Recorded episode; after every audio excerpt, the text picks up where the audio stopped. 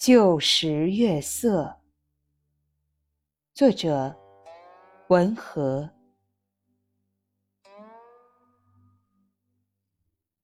月亮升起的时候，人间就静了。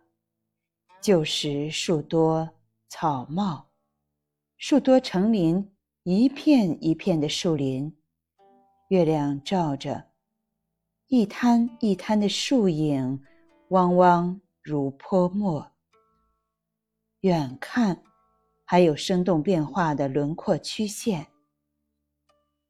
旧时水也多，沼泽、溪流、湖泊，很多地方都亮闪闪的。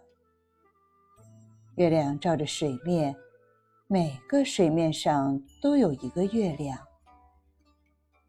旧时的月色也就更多了。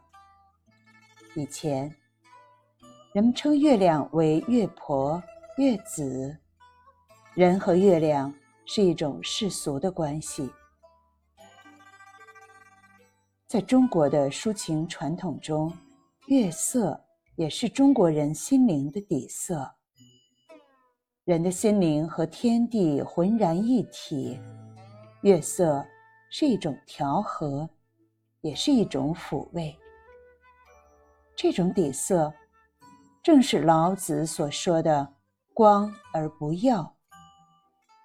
由此便产生了渺若烟云，又空灵含蓄的水墨艺术。多年前，打算写一部李清照的传记，写了一个开头，是从一个月夜开始的。月夜里还有一丛新绿。微风里，烛影婆娑。后来却缺乏足够的热情，遂作罢。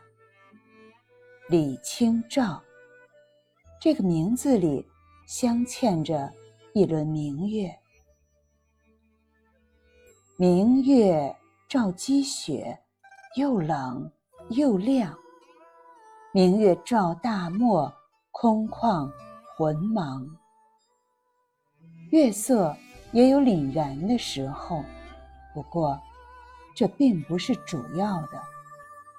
苏东坡的诗句“我欲乘风归去，又恐琼楼玉宇，高处不胜寒”，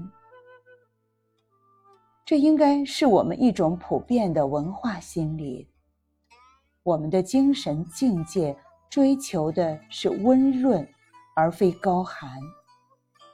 积雪很快就会融化，变成眼前的滴水声，而大漠只是一种情调，是人世的边塞。